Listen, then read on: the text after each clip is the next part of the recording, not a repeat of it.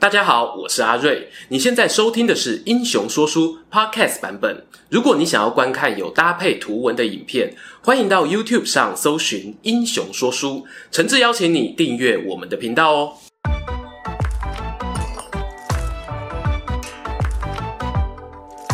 Hello，英雄说书的观众朋友，你们好，我是说书人阿瑞，替大家带来精彩的英雄故事。上个月啊，给大家说了隋唐幸运超人程咬金，当时的开头呢就提到哦，还有李靖这个人物呢，也是会员相当期待的，只可惜啊，票数呢差了一点点，没入选。没关系，今天呢就给他资源回收一下。哎，天啊，要跟他怪怪哦，李卫公哦，半夜不要来找我哦。这支影片啊，认真来聊聊，曾陪伴李世民平定天下、迎战东突厥、讨伐吐谷浑的魏国公李靖，到底是不是唐太宗手下第一强将呢？正式开始前呢，跟观众报告一下啦。本片故事哦，取材自新旧唐书、魏景武功碑以及隋唐佳话、大唐星云等史料啊。当中呢，有一些是正史，有些则是小说。哎，特别讲一下，这里讲的小说呢，指的是以前作者从私人角度撰写的史书，又叫做私史。和现代人讲的虚构小说哦，本质上呢是有差别的。为了吼大家听了欢喜素悉，我就不一一列举来源啦。我们频道呢不是历史课吼，这个安全警语还是要讲一下。话说李靖字药师，雍州三原人。有些人哦会提到他祖籍是陇西狄道，就是我们在姜维影片中哦好几次提及狄道之战的战场。不过，经历三国到魏晋南北朝的纷纷扰扰，其实呢，很多郡县城市的配置都有改变，但后代子孙呢会念旧也是常态啦。即使过了几百年，唐代皇族的墓志上仍有很多人写哦，出身陇西狄道或者陇西成纪的。李靖的状况呢也是类似，至于是不是真的如此呢？我持保留但尊重的态度。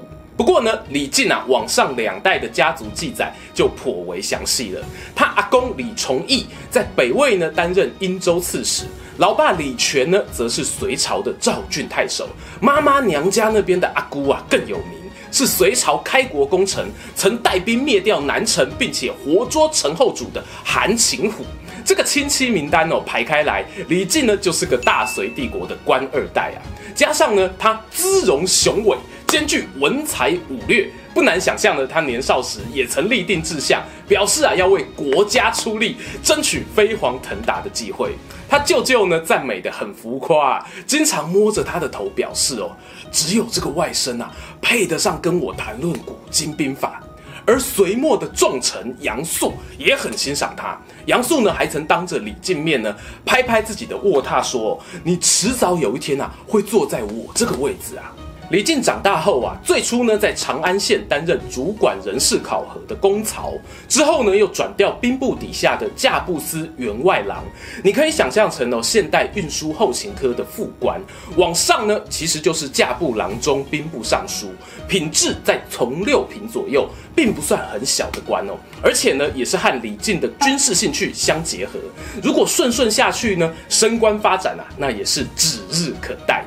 殊不知啊，隋朝大业末年，那是一个内乱外患、民不聊生。李靖呢，从中央被调往马邑县担任郡丞，这是郡县主管的副官，正好呢碰上塞外突厥作乱，让他啊有了第一次作战的机会。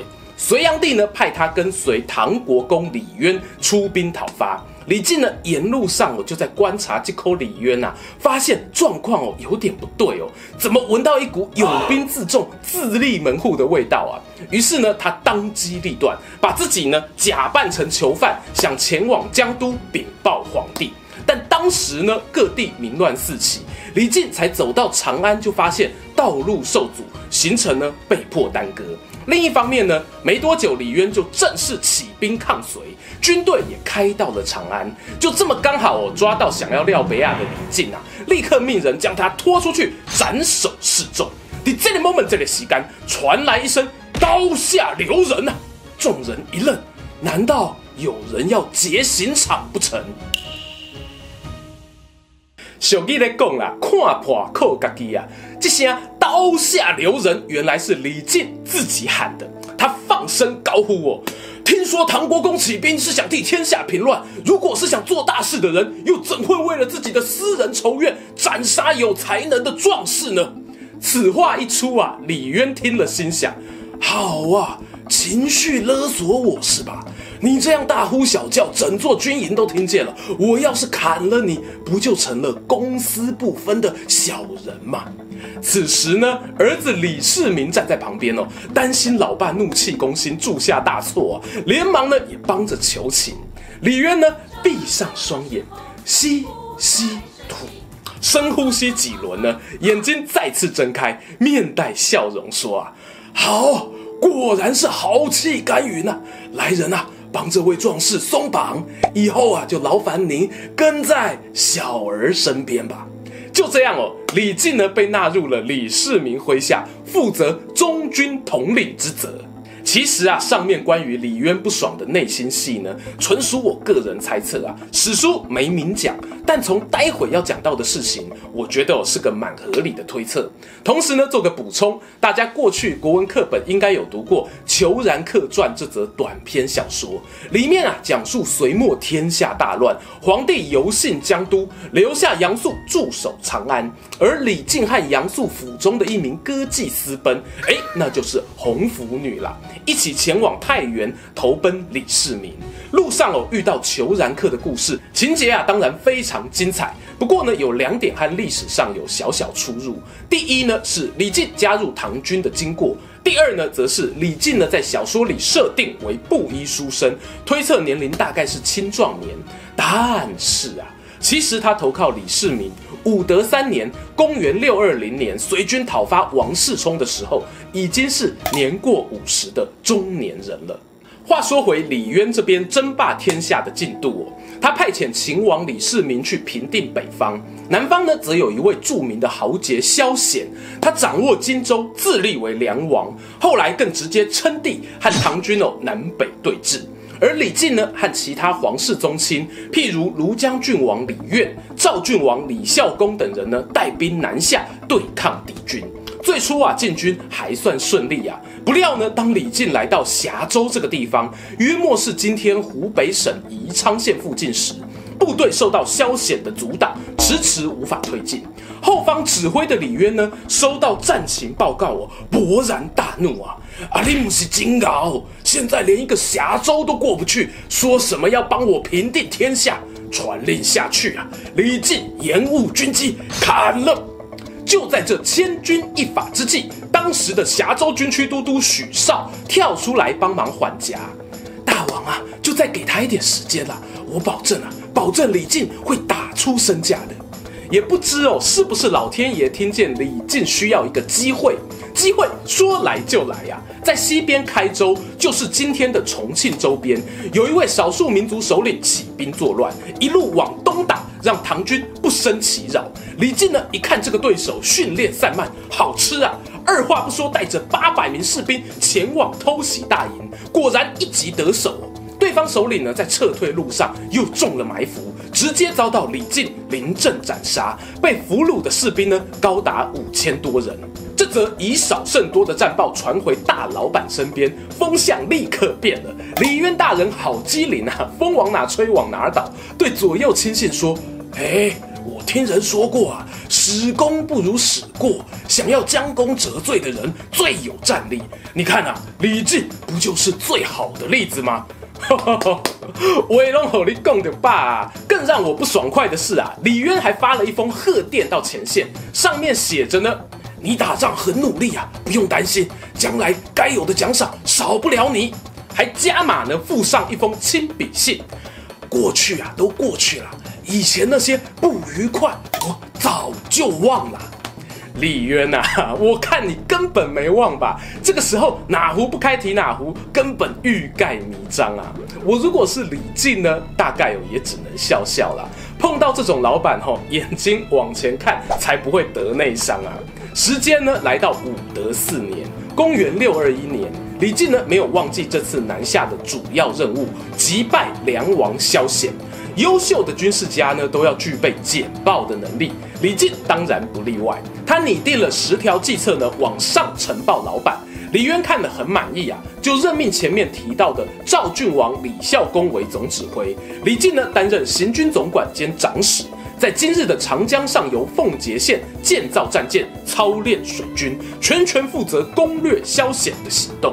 当年的八月，萧显呢就打听到唐军大规模集结的情报，不过呢他心想啊，时序入秋多雨，长江水位暴涨啊。敌人呢应该不会冒险进攻，因此呢松懈了防备。殊不知啊，才过了一个月呢，李靖就下达了全军出击的命令。水师将要进入三峡时呢，身旁的将领纷纷出言劝阻，希望哦等到江水退去再进军。不过呢，李靖拒绝了，他的理由是呢，兵贵神速，机不可失。今天呢、啊，萧显虽然知道我军集结，但是呢，他无法掌握我军出动的时机啊。我方最大的优势在这里，若舍弃不用，那是多么可惜的事情啊！从此刻开始呢，李靖开始展现战术论述的能力。观众朋友不妨观察他接下来的行动，会发现呢，这样的人才不给他带兵打仗，真的是暴殄天物啊！由于李靖之前有过八百壮士奇袭成功的战机加持，指挥官李孝恭呢同意了他的行动。唐军啊顺江水而下，那真是一个迅雷不及掩耳，突破萧显在金门的守军，进逼到了夷陵。这时候呢，挡在他们面前的是萧贤手下大将文士弘。李孝恭心想啊，我们之前靠着兵贵神速、机不可失打到这里，难道不该一鼓作气继续进攻吗？正准备我要下令攻击，且慢！身旁的行军总管呢，李靖啊，有话要说。大人啊，兵法不是这样用的，我分析给你听。萧显刚刚丢掉金门，现在派出文士弘作战，这叫做就败之师，锐不可当。我们应该呢，在南岸稍作休整，等待他们士气下滑再出击，必定能破敌制胜。这段分析呢，有条有理，可惜李孝恭听不进去哦，他留下李靖防守大营，自己带兵上阵迎战，哎，果然不敌梁军，惨败而归，部队啊往南边大本营四散逃窜。文世红的士兵呢，一面追击啊，一面搭船打捞战利品，大家哦背包装好装满，气氛非常欢乐。李靖呢坐镇中军，看到这个情景，立刻下令出兵救援。梁军呢没有料到对手还有一批生力军，局面瞬间遭到逆转，甚至有被反杀一波退回北岸，留下四百多艘小船落入李靖手中，遭到斩首啊溺死的人数逼近万人。经历此战过后呢，李靖对战局的判断精准、灵活的用兵技巧，可说是不容置疑啊。李孝恭呢也学会怎么打仗了，选取李靖当箭头哦，往敌人碾过去就对了。因此呢，连破对方好几道防线，又俘虏了四千多人。没多久呢，大唐军队就兵临敌军首都江陵城下。而萧显呢，本来啊还想要召集江南各地的军队做最后一击。无奈远水救不了近火，最终呢只得选择开城投降。顺带一提，李靖呢带队入城受降时，本来呀、啊、有将领提议要没收城里的财物当做战利品，但被他严辞阻止，理由是呢，我们出兵啊打的是王者之师的大义名分，过去汉高祖刘邦都可以原谅鼓吹韩信造反的蒯通，我们对于江陵这些无辜军民百姓又有什么好计较的呢？更何况啊，江南还有许多城市未定，此时正好做个榜样给他们看看。李靖哦，也是个很会说话的人呐、啊。我觉得哈、哦，有时候看史料里面的论说文，如果不知道怎么阅读呢，你就抓最后几句话结论就好。这旁门左道哦，小朋友考试不要学啊。他前半段论述呢，满足了知识分子对于王者之师的向往。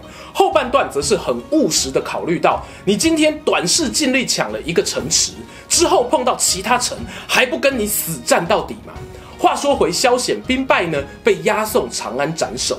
而李靖啊，因为战功显赫，受封为永康县公，并且担任代理荆州刺史的职务。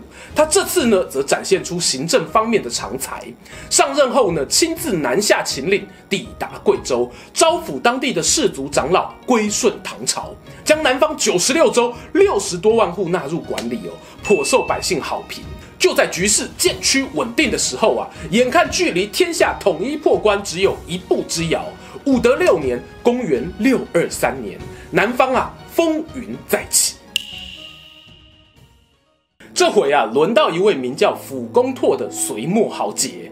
他本来呢已经投降了李渊，受封为舒国公，但仍怀有二心，以丹阳（今日的南京）做根据地，囤积粮草武器，逮到机会呢就起兵自立为帝，定国号为宋。丹阳兵变的消息呢传到长安，李孝恭与李靖这个组合呢又有了上场表现的机会，孝恭当主帅，李靖为副帅。还协同其他地区的军事总管一起出击，不料李唐的水陆大军啊，来到当涂这个地方时就受到阻碍。赫然发现呢，辅公拓命令手下大将沿着长江设下了大铁链，阻断河面，以水军两万、陆军三万协防。西北方呢，隔一点距离哦，还有卫星据点雀跃城遥遥相望，让唐军啊无法逼近辅公拓坐镇的大本营丹阳。没错，又看见经典的犄角阵型，这人懂用兵啊！面对这仿佛铜墙铁壁的防守，李孝恭这边呢一筹莫展，就有不少人提议啊，不如直接绕远路偷袭丹阳，一个掏假包的概念啊！但李靖呢照样出来独排众议，他认为现在看敌军正面防御坚强，我们想要避开应战，攻击弱点，这心态很合理。但问题是，敌军后方真的比较弱吗？你们怎么会有石头城丹阳比较好打的错觉呢？要是被拖个十天半个月，那些前线敌将全力回防，我们呐就会被前后夹击，变成夹心饼干。我的看法是啊，正面打一定是苦战，但现在呢，就只有从正面突破。冲美鬼哦，给猪胖，冲美鬼细得帮。这段分析啊，我真的超级喜欢。你回头呢，对比李靖先前的战略建议，好比冒险冲长江啊，守株待兔破萧险啊等等，其实呢看不出有什么特别喜好激进或保守战术的倾向。换句话说呢，他完全哦就是依照现场资讯做出胜率最高的判断。而这次攻略丹阳呢，更凸显他作为一个优秀将领的价值。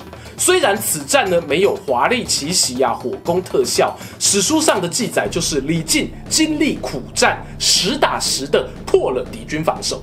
然后呢，他率领轻装部队直冲丹阳，表现出游刃有余的态势，让辅公拓大吃一惊。什么什么？难道我军的防守这么脆弱吗？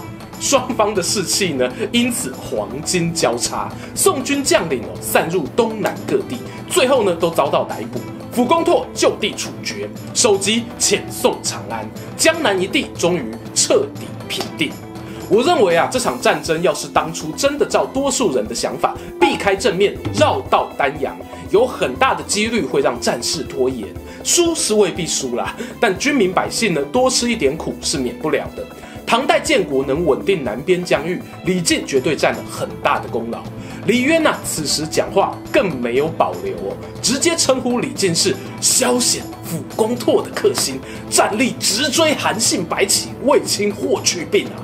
这当然是很漂亮的场面话。可是李靖呢，有个和韩白卫霍不太一样的形象哦，那就是呢，他每次攻城略地完，在战后重建都特别费心处理。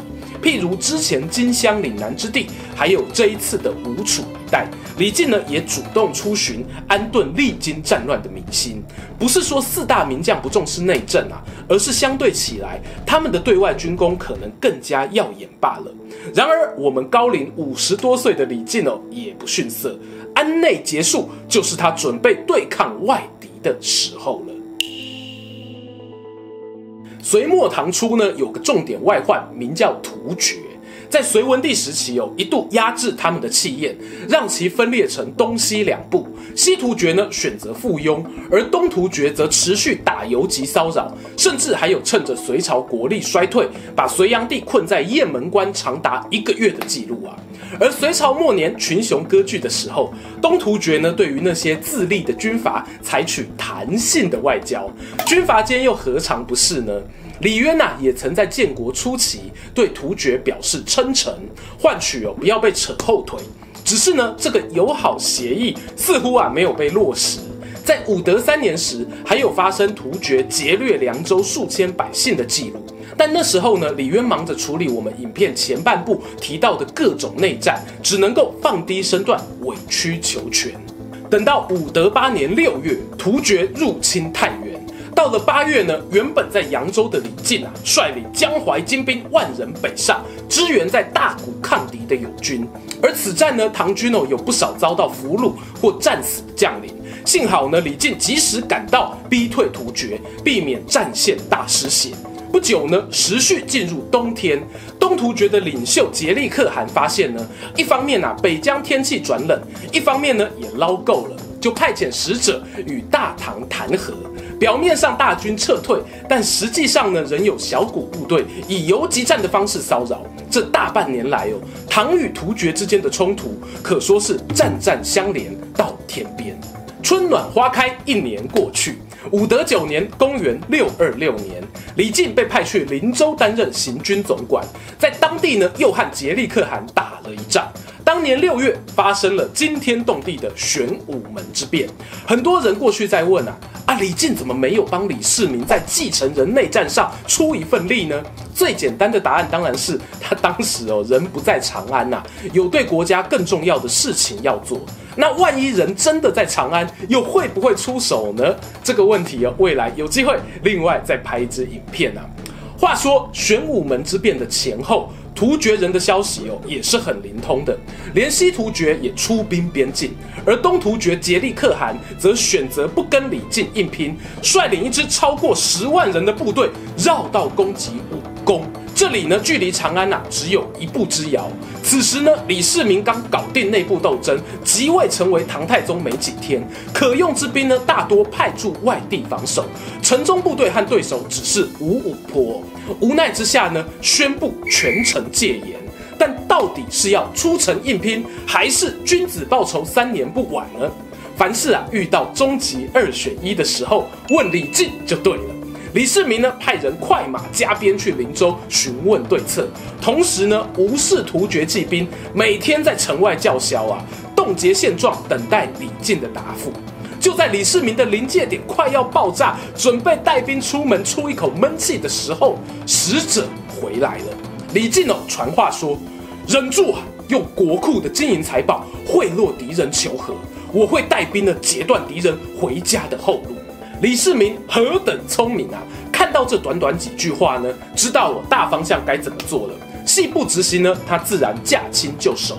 他以现有的部队固步一阵，佯装大批援军前来支援，同时呢，协同长孙无忌等将领，以轻装姿态前往跟杰利可汗谈判。最后呢，有惊无险地度过这次长安危机事件，与对方在渭水缔结和平盟约。而李靖呢，也如约的带兵杀到敌人后方，厮杀一阵，小小的扳回一点颜面。但这次事件呢，对李世民来说，无疑是一种耻辱。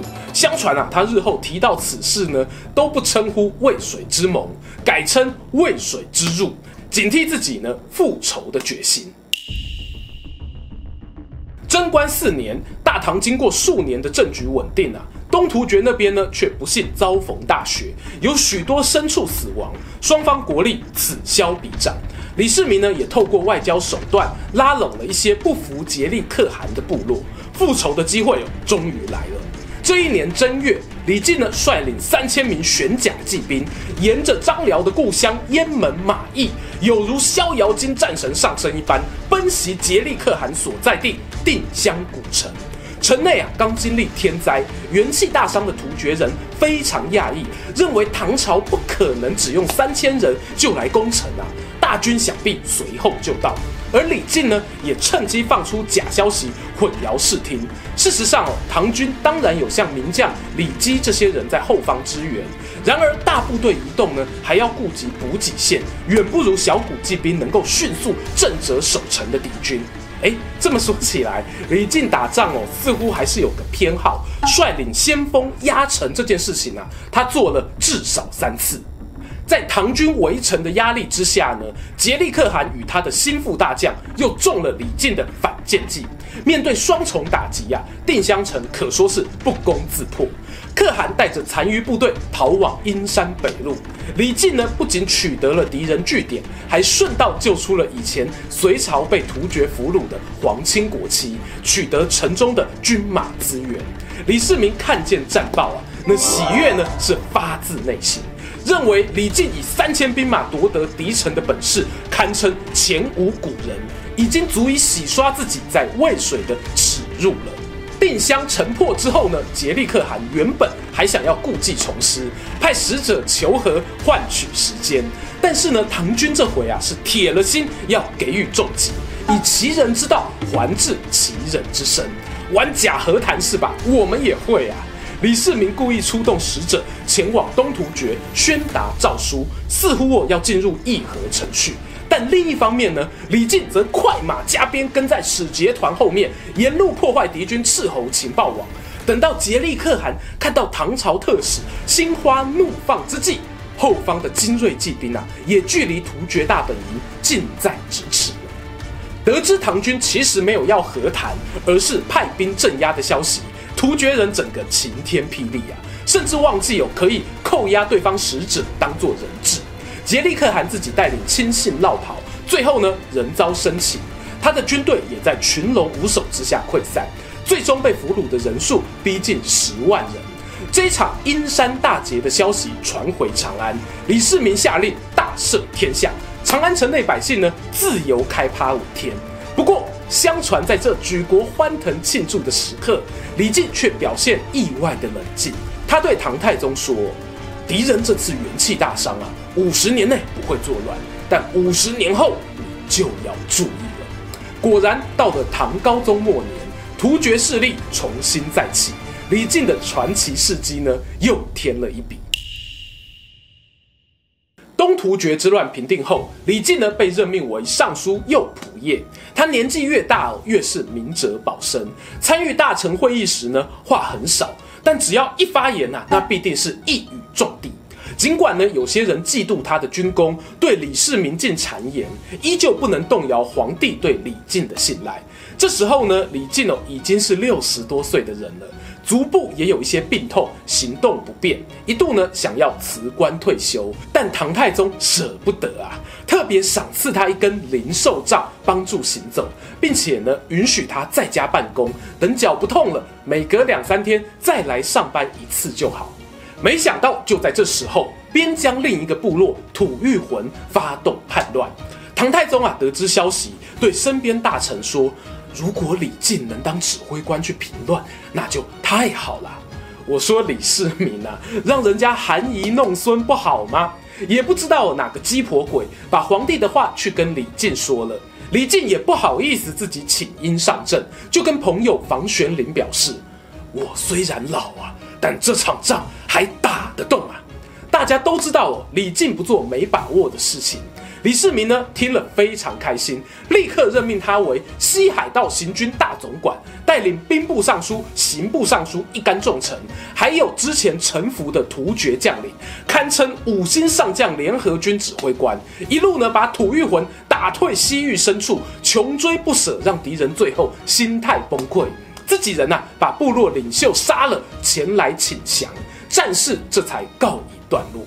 李靖在战后受封为魏国公，贞观十四年，他妻子先一步过世，唐太宗啊特别下诏修筑他的家族墓园，仿照汉代卫青霍去病的做法，建造成塞外高山的形状。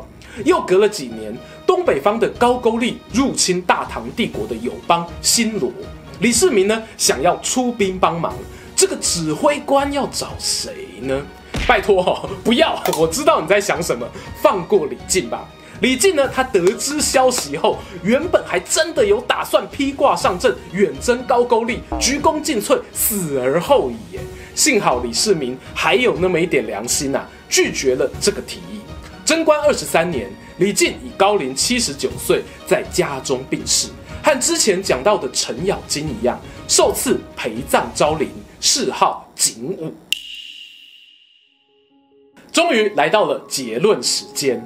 李靖的作战风采啊，真的是再讲三天三夜都不为过。相传他在世时曾著有《李卫公兵法》，不过最后并没有完整流传下来。但透过今天影片提到的几场经典战役，相信呢大家多少可以感受到他那种仿佛有上帝之眼可以俯瞰战场的魅力。你知道哦，这场战要怎么打？同时呢，还要有能力说服长官下属，照你的想法去打。打完战争之后呢，有办法收尾，尽量减轻对于战地百姓的影响。以上种种综合起来，都让我觉得李靖啊，你是不是还有学过催眠术啊？要以全方位来说呢，我讲过这么多英雄人物，还真的没有一个人像他这样哦，让我感受到完美无瑕。没错，连诸葛亮呢都有一些小缺点可以嘴。然而，完美且自信的人呢，未必是一个非常讨喜的人。确实，有些人认为李靖呢机关算尽，所以处事圆融周到。而后代也有一些创作者以李靖这个人物为蓝本，二创了一些更有人味的角色，譬如佛教的托塔天王啊，《隋唐演义》里头的三太子老爸等等。这些演化出来的个性，某种程度上哦，也让社会大众对于李靖的记忆点更多元了。对我自己来说呢，我还是喜欢那个自信满点、人生开外挂、敢跟唐国公李渊呛虾、刀下留人、我很能打、我超强的李靖。喜欢今天的故事吗？英雄说书需要你的支持，让好故事被更多人听到。动动手指订阅我们频道，打开小铃铛，选择接收全部消息，这对创作者的帮助非常非常大。如果你还想要给我们更多鼓励，也可以扫描加入会员 QR code，用每个月一杯咖啡的钱赞助我们的内容创作。这里是英雄说书，我们下次再见，拜拜。